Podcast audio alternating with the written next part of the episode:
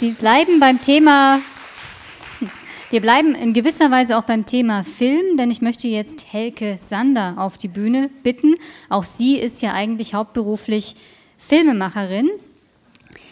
Sie hat zahlreiche Filme selbst gedreht und ist seit 19, oder ab 1981 war sie auch Professorin an der Hochschule der Künste in Hamburg und sie ist aber eigentlich heute nicht hier wegen des Films, sondern wir haben es schon mal gehört während der Tagung.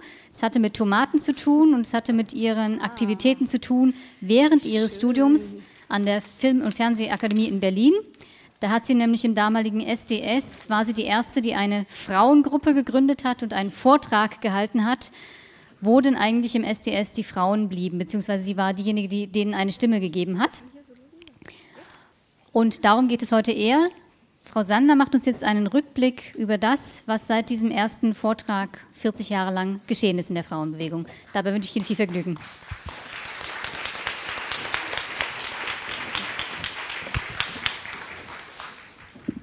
Ja, hallo, ich freue mich auch, dass ich hier sein kann und bedanke mich dafür und bin jetzt so ein bisschen verwirrt, weil ich natürlich auch gerne was zum Film gesagt hätte, aber tatsächlich äh, heißt das Thema ja Resümee nach 43 Jahren, nach 40 Jahren Frauenbewegung, was ich aber gleich korrigieren muss, ähm, weil ähm, äh, es erscheint Ihnen dann vielleicht ein wenig ähm, kleinlich, dass ich auf diesen 43 Jahren zu bestehen, weil man beim Geld ja schließlich auch auf und abrundet.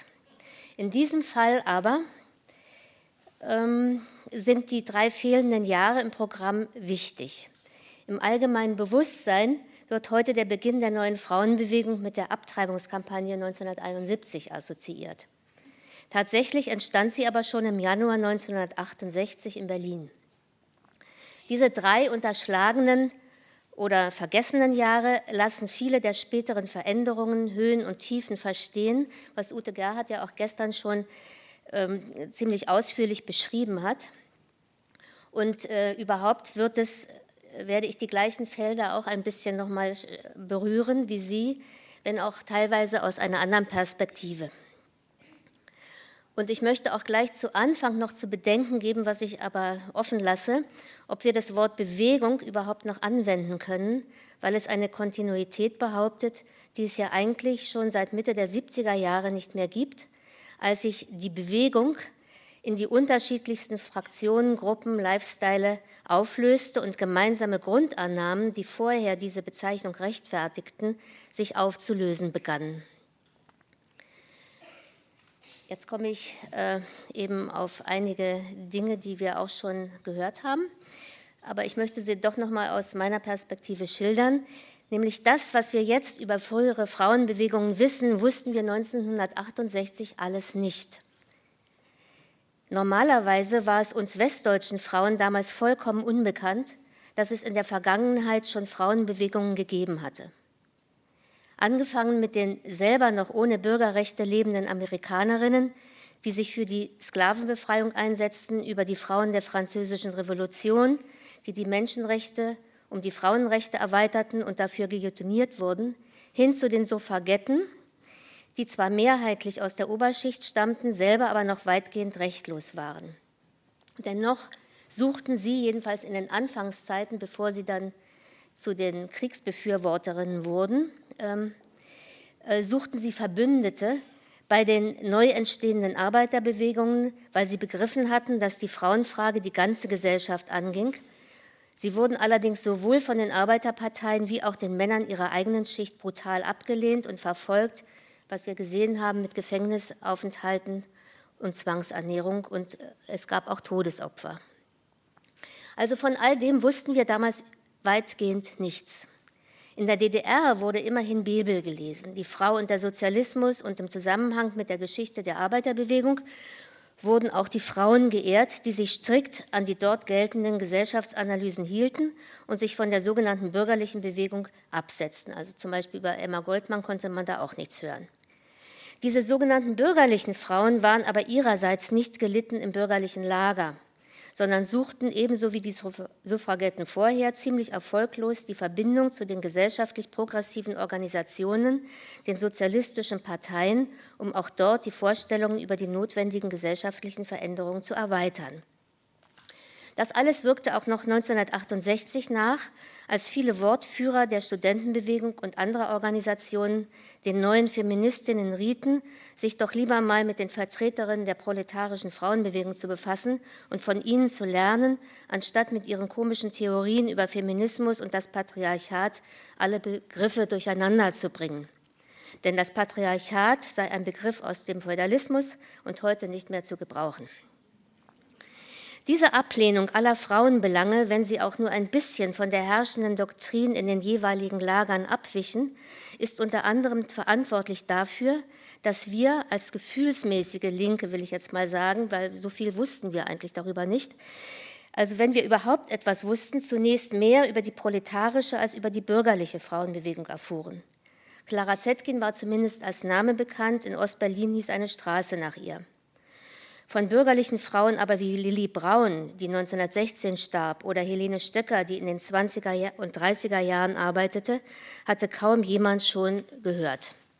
Und wenn doch, dann war unsere Reaktion zunächst meist so, dass wir mit diesen Frauen nichts zu tun haben wollten, weil die wenigen Berichte über sie ihre Tätigkeiten falsch oder verkürzt darstellten oder lächerlich machten.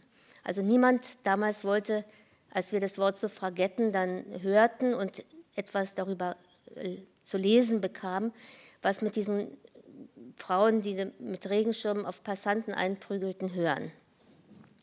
Erst die Anstrengungen, mehr über sie zu erfahren, die Originale ihrer Schriften herauszufinden, ließ uns überhaupt erkennen, dass diese Frauen sich schon mit den gleichen Fragen befasst hatten, an denen wir uns gerade abarbeiteten.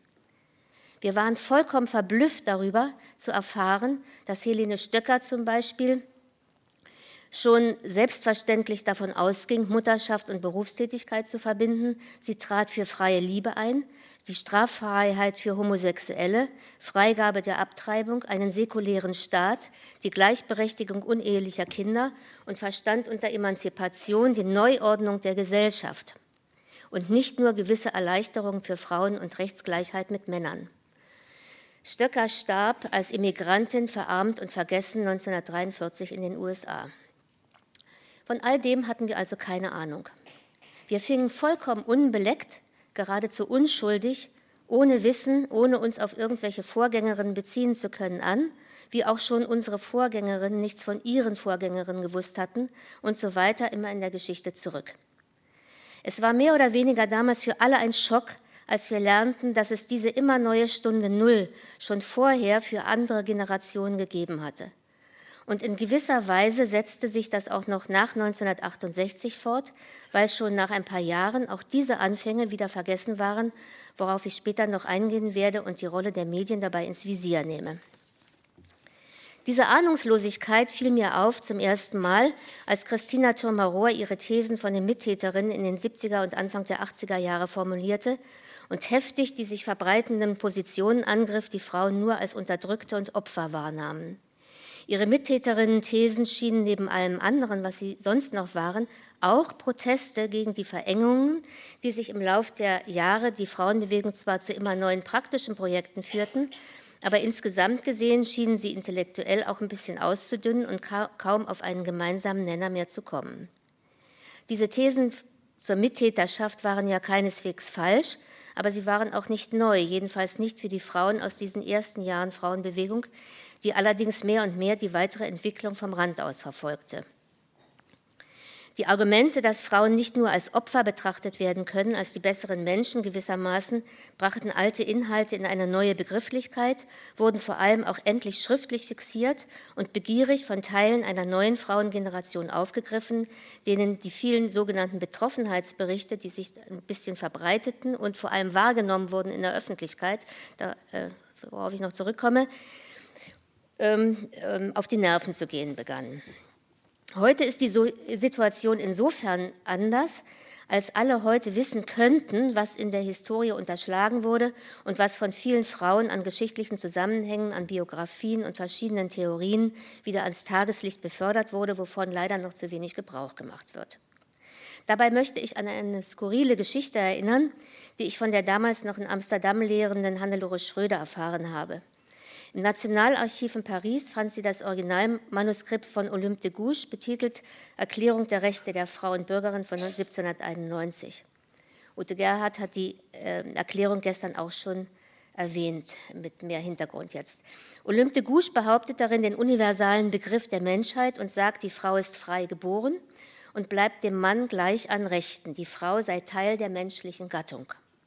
Das war ihre Entgegnung auf die Erklärung der Menschenrechte von 1789, die Frauen nicht einschloss. Dieses Manuskript war seit seiner Einlagerung nach der Französischen Revolution bis zur Entdeckung durch Hannelore Schröder noch nicht einmal ausgeliehen worden.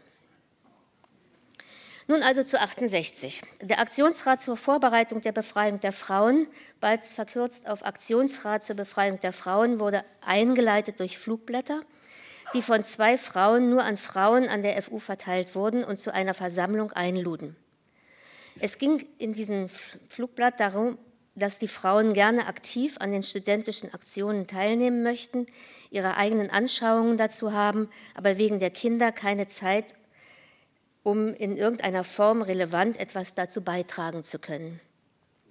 Die damals noch herrschende Arbeitsteilung sah Männer bei der Kindererziehung noch nicht vor, auch nicht bei der Hausarbeit. Und wenn es abends ein Hearing gab, was fast jeden Abend der Fall war zu Vietnam oder einem anderen Thema, dann konnten die Frauen, die Kinder hatten, normalerweise nicht mit. Aber allen Müttern aus diesem studentischen linken Milieu war damals auch ohne Frauenbewegung schon klar, dass sie beides wollten, Kinder und Beteiligung an gesellschaftlichen Fragen. Kindergärten gab es kaum, zumindest nicht für Studentinnen, und die vorhandenen waren vollkommen überfüllt und wurden sehr rigide geführt aus Gründen der Überlastung und Überfüllung.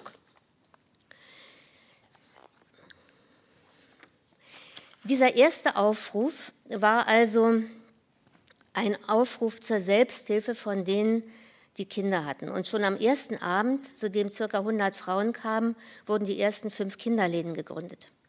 Die Kinderläden werden heute immer im Zusammenhang mit der Studentenbewegung genannt. Ähm, deren Gründung war aber die erste Handlung der Frauen beim ersten Treffen. Schon an diesem ersten Tag brachen die unterschiedlichsten Fragen auf, sodass wir verabredeten, uns eine Woche später wiederzutreffen. Was waren das für Fragen? Warum verhalten sich Frauen bei den Arbeitskämpfen ihrer Männer so oft so reaktionär und unterstützen die Streikbrecher? Woran merken wir, dass wir Frauen sind? Die Export fragte später in ihrem Film Unsichtbare Gegner, wann ist der Mensch eine Frau? Was haben wir an politischen Kampagnen der Studentenbewegung, an denen wir uns beteiligen, Vietnam, Springer-Kampagne und so weiter, auszusetzen? Warum kommen Frauen bei allen Revolutionen, an denen sie sich beteiligen, hinterher zu kurz? Was finden wir als Studentinnen an der Uni unerträglich? Wie können wir die öffentliche Erziehung ändern und für gute, nicht auf Drill beruhende, deswegen antiautoritäre und bezahlbare Kindergärten sorgen? Der Ausgangspunkt war also die Initiative, unsere eigene Situation durch die Gründung von Kindergärten oder abwechselnde Betreuung zu verbessern, um uns so an den allgemeinen politischen Debatten und äh, Aktionen besser beteiligen zu können und uns, um uns überhaupt zu entlasten. Diese vielen äh, und von dort gingen wir zu diesen äh, für, zu vielen neuen Themen über, die noch nirgendwo irgendwo behandelt worden waren, wie es uns schien. Diese vielen gleichzeitigen Initiativen sprachen sich rasend schnell herum und jeden Mittwoch kamen neue Frauen zu unseren Treffen im Republikanischen Club, sodass immer neue und immer größere Räume gefunden werden mussten, die dennoch nicht ausreichten und uns dazu zwangen, uns in kleinere Gruppen aufzuteilen.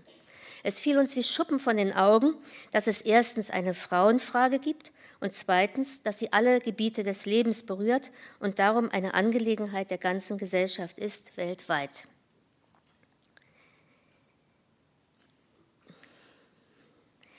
Kann ich jetzt nicht lesen.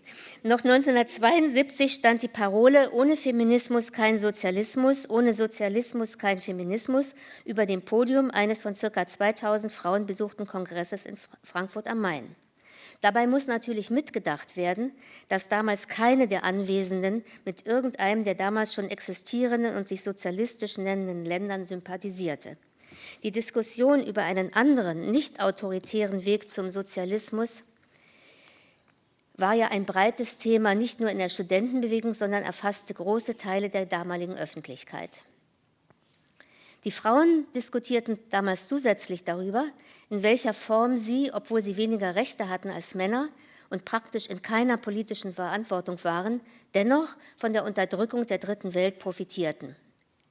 Es gab jedenfalls von Anfang an ein gewisses Bewusstsein über die Komplexität der ganzen Angelegenheit und es gab ein geradezu überwältigendes Interesse fast aller Frauen an Theorie also daran, mehr über die Ursachen erfahren zu wollen, warum Frauen in allen Gesellschaften auf fast allen Gebieten die Unterlegenen waren.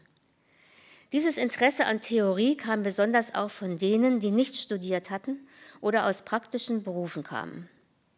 Der Grund für meine spätere sogenannte Tomatenrede in Frankfurt auf dem SDS-Kongress im September 68 war ja, die damaligen Genossen dazu aufzufordern, uns in der Theorie zu helfen, aber ihrerseits dafür unserer Politik zu folgen.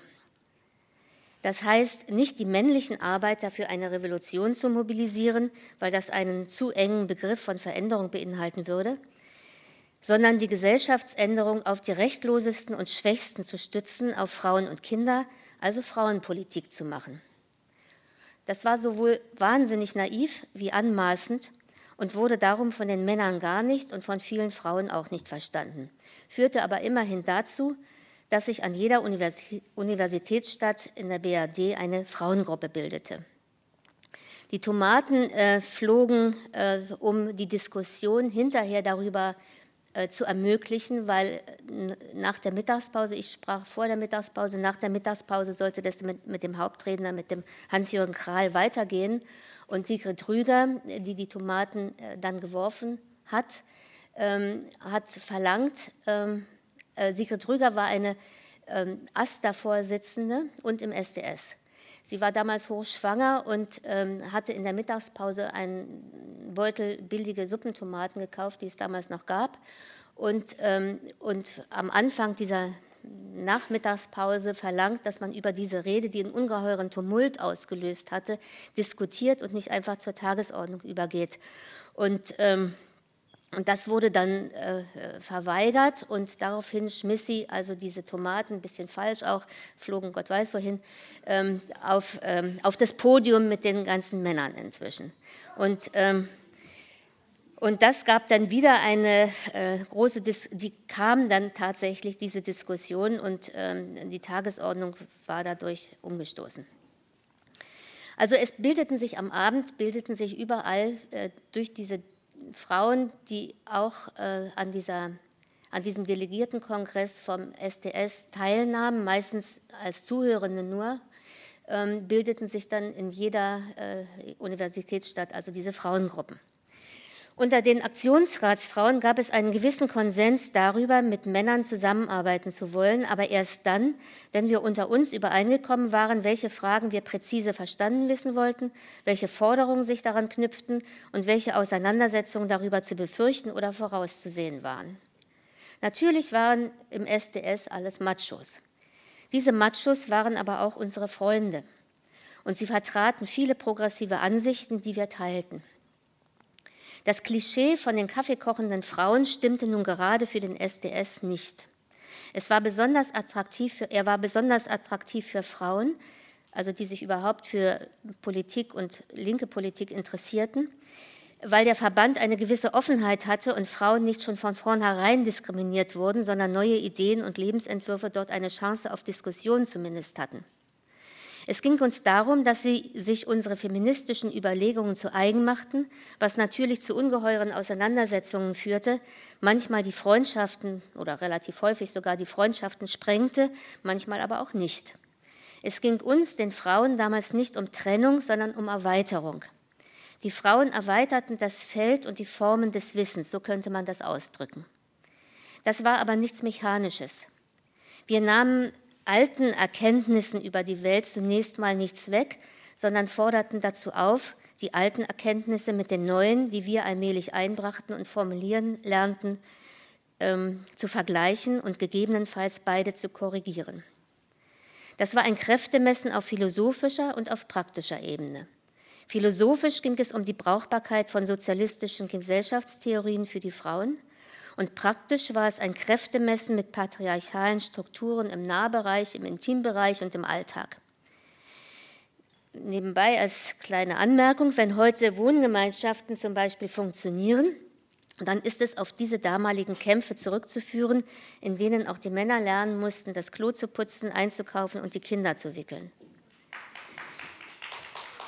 Also nochmal, die Frauen brachten neue Kategorien in die Welt des Wissens. Das war für alle ziemlich anstrengend, weil es so viele Sicherheiten aufhob.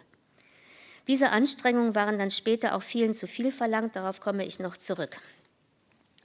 Für mich ist hier wichtig festzuhalten, dass die Ziele damals vollkommen frei, oft unter dem etwas ironischen Schlagwort Avanti Dilettanti formuliert wurden, was mit richtigen, äh, mit Vitalitätsschüben verbunden war und unglaublichen Spaß machten.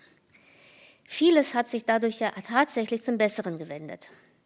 Heute sind die Anliegen, diese Anliegen in die Institutionen abgewandert, wo sie peu à peu abgearbeitet, abgeschliffen und modifiziert werden. Die Frauen, die heute an der Thematik dranbleiben, machen das normalerweise innerhalb ihrer Berufe zu spezifischen Themen, zum Teil als Funktionärinnen in Parteien und anderen Institutionen, was gewisse Rücksichten verlangt, die uns damals fremd waren.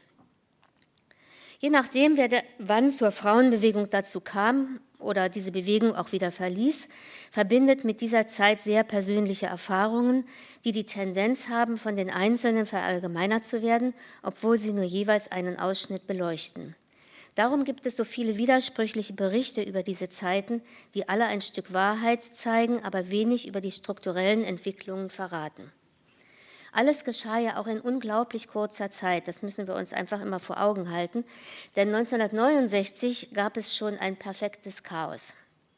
Sie müssen sich einfach vorstellen, dass ähm, inzwischen ein paar tausend Frauen unterschiedlichster Bildung, Herkunft, Alters sich regelmäßig und freiwillig in hunderten Gruppen in den verschiedenen Städten versammelten, um ihr jeweiliges Thema von Grund auf zu beleuchten. Es fing an mit dem Gefühl, dass der Kern und Angelpunkt der Frauenfrage nicht von der Kinderfrage, das heißt von der Reproduktionsfrage zu trennen ist. Warum sind Elefantenkühe nicht unterdrückt, Frauen aber schon? In der Theorie konnten wir bald sagen, dass Frauen, die Kinder haben, nicht abhängig sein sollen vom Wohlwollen der übrigen Gesellschaft, sondern die Gesellschaft so zu organisieren sei, dass für alle Kinder die gleichen Voraussetzungen geschaffen werden und es für Frauen kein persönliches Unglück mehr bedeuten muss, wegen der Kinder auf ihre eigenen Vorhaben, ihre eigenen Vorhaben zurückzustecken oder aus diesen Gründen keine Kinder zu bekommen, obwohl sie welche haben wollen. Darüber hinaus gab es natürlich tausend andere Themen, die den immer neu hinzuströmenden und oft auch jetzt jüngere, wieder jüngeren Frauen erstmal für ihr eigenes Leben vordringlicher erschienen, denn durch die Pille war das Kinderkriegen sowieso in den Hintergrund gerückt. Ich will nur eine kleine Vorstellung davon geben, womit sich die einzelnen Gruppen befassten. Es ging um sexuelle Erfahrungen, um Dritte Welt, um Frauen in Vietnam, Brauchbarkeit von Geburtsmodellen, Erforschung von Literatur zu Frauenfragen, um Arbeitsteilung in den neuen Wohngemeinschaften, allmählich auch um lesbische Liebe, um Kritik an der Studentenpolitik und tausend anderen Themen mehr. Das lief im Grunde auf eine dauernde Überforderung hinaus, denn alles war interessant, spannend, am liebsten wollte jede überall dabei sein, was nicht ging und das Chaos gewissermaßen programmierte. Es entstand eine große Sehnsucht nach verbindlicheren Strukturen und führte einerseits dazu, dass sich gar nicht so wenige Frauen mit neuem Selbstbewusstsein den neu entstehenden dogmatischen Parteien anschlossen, den ganzen ML-Aufbauorganisationen, ML marxistisch-leninistisch, oder der RAF oder anderen Gruppen und nun darauf drängten, dort auch etwas zu sagen, zu haben. Alle anderen griffen begeistert 1971 dann die 218-Kampagne auf, weil sie zumindest für eine gewisse Zeit das Chaos mit den vielen Gleichzeitigkeiten in den bestehenden Frauengruppen beendete und ein konkretes Ziel beinhaltete. In den ersten drei Jahren spielte sich der Frauenaufbruch mehr oder weniger ohne die Mainstream-Öffentlichkeit ab. Während die Protagonisten der Studentenbewegung von allen großen Zeitungen ununterbrochen zu ihren politischen Aktivitäten und Meinungen befragt wurden und auch immer wieder größere materielle Unterstützungen unterhielten, war das bei den Frauen nicht der Fall. Wenn eine Frau also überhaupt schon mal in diesem allgemeinen politischen Zusammenhang gesprochen hat, dann wurde sie meistens so ans Ende gesetzt und dann, äh, wenn sie anfing, packten alle Journalisten ihre Sachen und ihre Fotoapparate ein und verschwanden, weil es dann uninteressant wurde. Das änderte sich erst mit der 218-Kampagne, die die Frauenbewegung auf einen Schlag über die Universitätsstädte hinaus erweiterte und unglaublich äh, Zulauf brachte. Die Kampagne stützte sich allerdings zunächst völlig auf die vorhandenen Gruppen, die auch die inhaltlichen Konzepte weiterentwickelten, also informierten über unschädliche Abtreibungsmethoden, über die ähm, Fragwürdigkeit vieler Verhütungsmethoden, über sexuelle Kultur überhaupt und viele andere Themen, die mit dem Körper auch zu tun hatten. Neben all den auf, meist auf lokaler Basis entstehenden Information, Informationsblättern gab es bald das zunehmende Bedürfnis nach überregionaler Information. Parallel zu den 218 Aktivitäten entstanden all die praktischen Projekte, mit denen wir auch die Frauenbewegung heute weitgehend äh, identifizieren. Die Frauenzentren, Lesbenzentren, Verlage, Buchläden, Kneipen, Frauenhäuser, ähm, Ausstellungsvorhaben und so weiter. Die Fragen um die richtige Theorie, die uns damals noch so am Anfang beschäftigt hatten, das Interesse an Frauenarmut, Rechtlosigkeit, Dritte Welt, Frauenbeteiligung an Unrechtssystemen, wurden mehr und mehr ersetzt durch mehr körperbezogene Themen, was damals sehr angeregt wurde durch Alice Schwarzers Buch Der kleine Unterschied und seine großen Folgen. Äh, es stellte als Kernpunkt der Machtverhältnisse zwischen den Geschlechtern die Sexualität, beziehungsweise die sogenannten Zwangsheterosexualität hin und nicht, wie wir in den ersten Jahren im Aktionsrat, die Kinderfrage. Schwarzers Buch brachte viele schlimme Gewalterfahrungen nach oben, führte dann aber à la longue in einigen Gruppen auch zu verschiedenen Dogmatismen, dem berühmten Männerhass, was nun auch von der Presse begierig aufgegriffen wurde. Und äh, womit dann zunehmend die ganze Frauenbewegung, die es drumherum auch noch gab und die eventuell andere Positionen vertrat, ähm, äh, äh, überwölbte. Diese Gruppen gab es, äh, in denen Frauen nicht mit männlichen Babys Zutritt hatten oder zum Beispiel die Zeitschrift Frauen und Film nicht in manchen Frauenbuchläden verkauft wurden, weil sie in einem Männerverlag bei Rotbuch zunächst erschien. Der Zeitschrift Schrift Der Feminist, herausgegeben von Frauenforum München, ging es genauso. Diese Zeitschrift machte sich stark für den Aufbau einer feministischen Partei, in deren Programmmittelpunkt das Kind stand. Es standen sich also zugespitzt ausgedrückt diejenigen sprachlos gegenüber oder auch feindlich gegenüber, die die These vertraten, feministisch die Theorie und lesbisch die Praxis, und diejenigen, die davon ausgingen, dass der Feminismus eine politische Bewegung sei und auch Männer feministische Ziele unterstützen können und sollten, wenn wirklich die Gesellschaft sich ändern soll. Darüber berichtete die Presse aber nicht. Die Presse äh, machte das halt, äh, also die griff hauptsächlich diese Themen auf, die so einen gewissen äh, Thrill hatte. Also das war immer schön, also diese berühmten Frauen mit den lila Latzhosen, von denen es wirklich nur sehr wenige gab und die auch ähm, äh, in, ähm, die, die so Anfang, Mitte der 70er Jahre gab es mal so eine kleine Phase, wo einige damit herumrannten. Und im, Frauen, äh, und im Historischen Museum in Bonn zum Beispiel äh, gibt es ganz viel zu sehen über die Studentenbewegung, große, äh, große Bilder, Filmausschnitte, ganz äh, mehrere Räume. Während zu der Frauenbewegung gibt es so ein kleines Kästchen, so ein Glaskasten, da hängt eine lila Latzhose drin und die Emma und noch ein paar Bücher. Und äh, mich wundert immer, dass das da immer noch äh, so hängt. Wollte ich mal äh, auf die Suffragetten zurückkommt kommt, sagen. Also dieser Konflikt verschärfte sich als zwischen diesen, als von den beiden Konkurrenzunternehmen Emma und Courage nur die von Alice Schwarzer geführte Emma als überregionale Zeitschrift übrig blieb. Emma war nie eine Debattenzeitung, die kontroverse Themen langfristig und mit offenem Ausgang behandelte. Sie lebte von den Schwerpunkten, die die Herausgeberin setzte. Das war und ist natürlich auch ihr gutes Recht war aber für die Frauenbewegung insgesamt eher verheerend, weil es äh, darüber hinaus eben keine überregionale Zeitschrift schaffte, sich Gehör zu verschaffen. ähm, weil alles, was sich außerhalb der Ansichten von Alice Schwarzer abspielte, kein größeres Forum mehr hatte.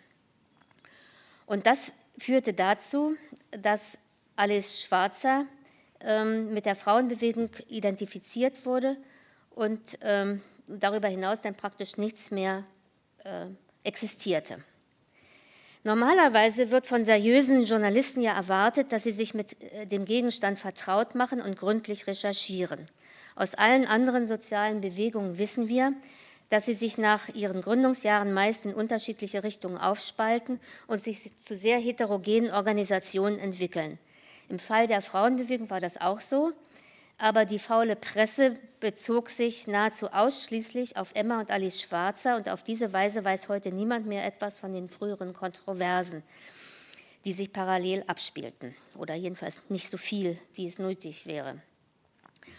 Und hier muss ich noch mal ein wenig genauer auf das, was verloren ging, zurückkommen.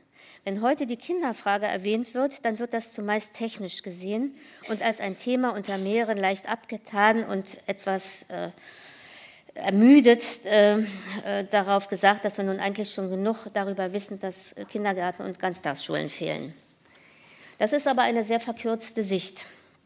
Ein wesentlicher Grund für die Rechtlosigkeit und das Wegsperren der Frauen war, dass sichergestellt werden sollte, dass die Kinder auch von dem Ehemann, dem Pater Familias, stammen.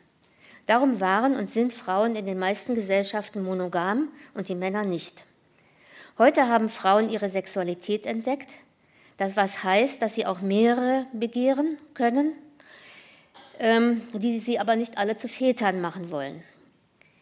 Die Ehe gründete aber auf der äh, Mono, Monogamität der Frauen, ähm, heute immer die, auf die Väter zu verweisen, die irgendwie helfen sollen, das greift einfach zu kurz, weil die Familienstrukturen sich ändern und sich auch notwendigerweise mit der Frauenemanzipation ändern müssen, weil die also es ist zwar schön, wenn man im äh, stabilen Zweierverhältnis lebt, aber das passiert eigentlich den wenigsten, sondern es gibt immer wieder Änderungen und die werden heute auch theoretisch zugelassen.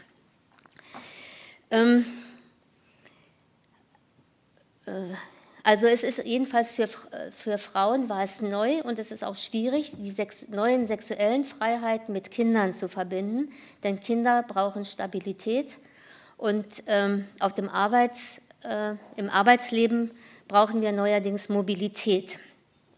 Das ist also gewissermaßen, spielt sich die äh, Quadratur des Kreises, wird hier verlangt. Und ähm, von den Kindern werden später alle, auch die Kinderlosen, ernährt und gepflegt. Heute wird Frauen gekündigt unter irgendwelchen Vorwänden, wenn sie schwanger werden oder sie werden, weil sie schwanger werden könnten, gar nicht erst eingestellt. Immer noch verdienen sie 30 Prozent weniger, was in England schon zu der Überlegung geführt hat, wegen der Gleichberechtigung nicht die Frauenlöhne den Männerlöhnen anzupassen, sondern umgekehrt Männer geringer zu bezahlen. 1974 war ich zu der einzigen vorbereitenden Sitzung der Bundesregierung zum Jahr der Frau eingeladen, als einzige Vertreterin der Frauenbewegung damals. Nachdem ich dagegen protestiert hatte, weil ich gesagt hatte, die Frauenbewegung ist sehr vielfältig und es, also es gab da äh, alle sogenannten gesellschaftlich relevanten Gruppen, da waren also die Kirchen, die Gewerkschaften, äh, der Arbeitgeberpräsident Schleier, ähm, alle möglichen Kardinäle, äh, und äh, Landfrauen und so weiter. Und ich war die einzige, also 1974 muss man sich vorstellen, nur eine einzige aus der Frauenbewegung. Und, ähm, und als ich dann anfing zu reden, rückten die, die neben mir saßen, alle ein Stück zur Seite, und, äh, weil sie nicht mit mir identifiziert werden wollten. Und ähm, also da war ich also eingeladen, habe dagegen protestiert, die Einzige zu sein und habe dann unsere Forderung äh, von, äh, verlesen nach einer Grundsicherung für Kinder von 1000 Mark pro Monat. Wir nannten das damals nicht äh, Grundsicherung, sondern gesellschaftliche Versorgung der Kinder. Ähm, das war alles noch nicht ausgearbeitet, aber es, äh, es hat auch nie irgendjemand auch nur nachgefragt von der, also das, damals war die Frauenministerin, äh, Familienministerin hieß es, glaube ich, damals, äh, äh, die Frau Focke und ähm, der Bundeskanzler Schmidt war auch dabei bei dieser Sitzung. Also nie hat irgendjemand mehr darüber wissen wollen, sondern die rückten alle von mir ab. Im, oder ist jemals darauf wieder zurückgekommen. Ähm, Im Jahr 2009 forderte der Verband alleinstehender Mütter und Väter auch diese, auch diese Kindergrundsicherung, und zwar 500 Euro pro Kind und Monat nach 40 Jahren. Ähm, was nicht bedeutete, dieses Geld auszuzahlen, sondern Einrichtungen zu stecken, die den Kindern zugutekommen sollte.